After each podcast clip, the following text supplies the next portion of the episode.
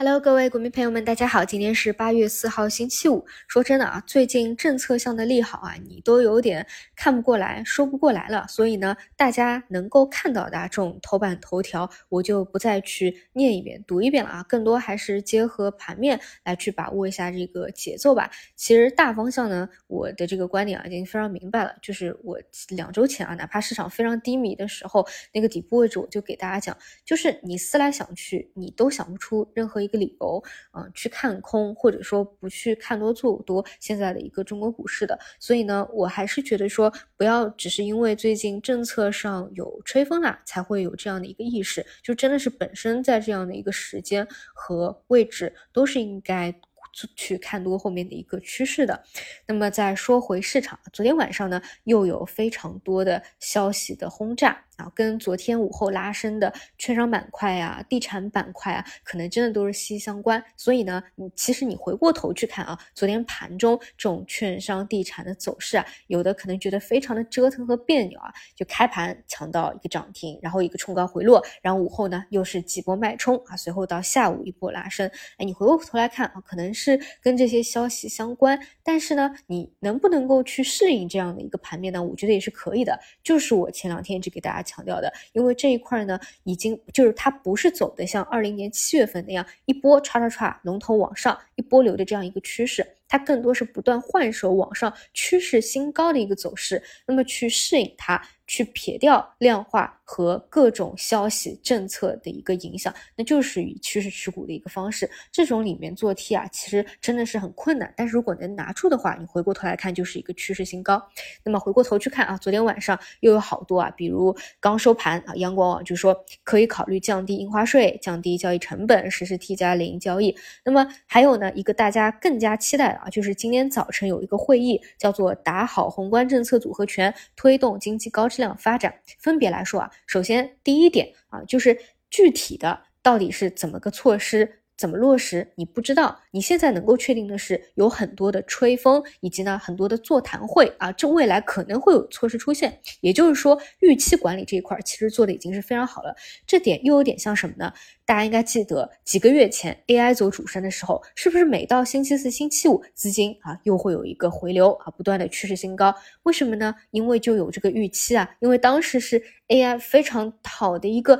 刚出来的一个节点啊，景气性这么强，英伟达的业绩不断的加单啊，不断的公司的公告。你就可以有这个预期。那么回过头来看，现在的券商金融是不是和几个月前的金融它是如出一辙呢？啊，这个就是预期管理。而从客观角度上来说呢，券商板块的指数和里面内部的个股啊，无论是龙头还是补涨，其实都在不断的新高，只是方式不一样。有的是以涨停的方式，有的是趋势上涨的一个方式，有的是补涨的方式。这也是为什么前不久就是哪怕像前天啊，就这种啊对前天这个震荡收阴的时候，我。给大家讲的都是是震荡收阴的时候，是你去选择机会、去找机会的一个时候。你看好哪个方向？你就每个人不一样。比如说，我讲的比较多的是券商和汽车，因为我觉得我看的比较懂。那么像地产呢，我不懂。但是如果你懂的话，也可以去。那如果你有做这样的一个动作，像今天和昨天啊，至少都是一个比较好的上车的一个机会。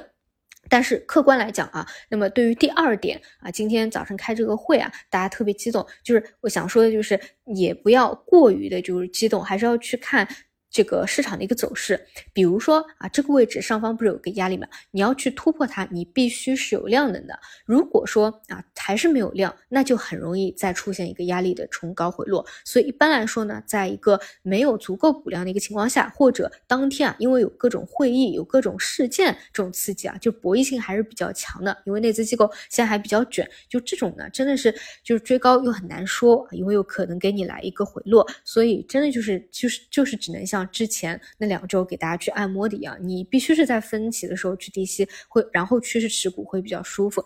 那么这里呢，我个人啊，这就是还是会比较希望，虽然说在这个位置啊，再震荡几天，我觉得也都是没有任何问题的，只要不去跌破这个颈线位置。但确实呢，从时间角度上来说，也会去期待比较早的去放量，再往上去上一个台阶啊，接这个利好。所以，嗯，就是再看一看吧，比如。昨天晚上啊，利好轰炸这么多啊，那看看今天市场的合力会怎么样？其实主要呢还是要去看量能，包括呢，呃，像今天会开这个会，对吧？也都是会去听一下的，看看到底会说什么。当然呢，你不会对于这个盘中啊出出什么什么重磅消息有过多的一个期待。就我觉得不要去，就是我觉得还是要先看量能和市场的节奏大于讲的这个内容。那么如果说像今天啊形成一个很强的合力放量往上。了，能够突破这个压力位，那当然是更好。如果说量能还是不足，或者说资金还是卷啊，还是一个冲高以后，就是想要去兑现一波，而且呢不再进行一个回流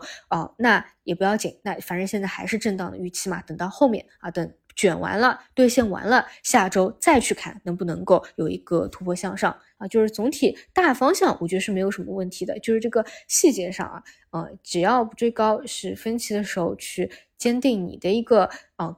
判断我觉得都是 OK 的这段时间。那么另外还有个细节呢，就是前昨天还在讲的嘛，就是那个华虹要上市，呃，这个呢确实会。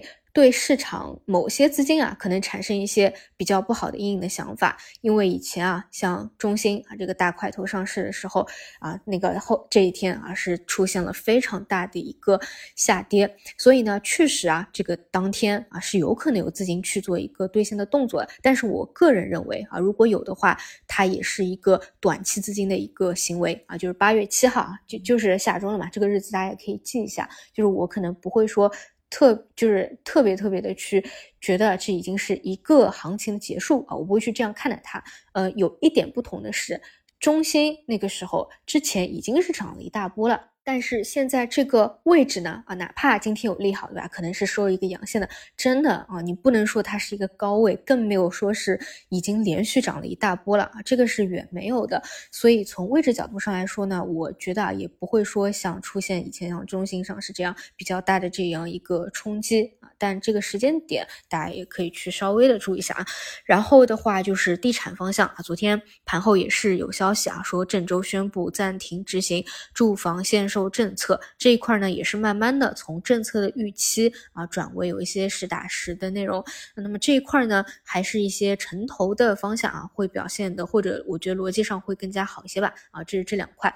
除此以外呢，就是昨天那个超导啊，就已经是没什么花头的超导啊，又是被。认为了，就说韩国量子能源研究中心研究团队所合成的 LK 九九并非常温超导体，因为它并没有表现出超导体的特征啊，可以说短期如果没有资金再去关注的，那可能就没有什么表现了。就像我。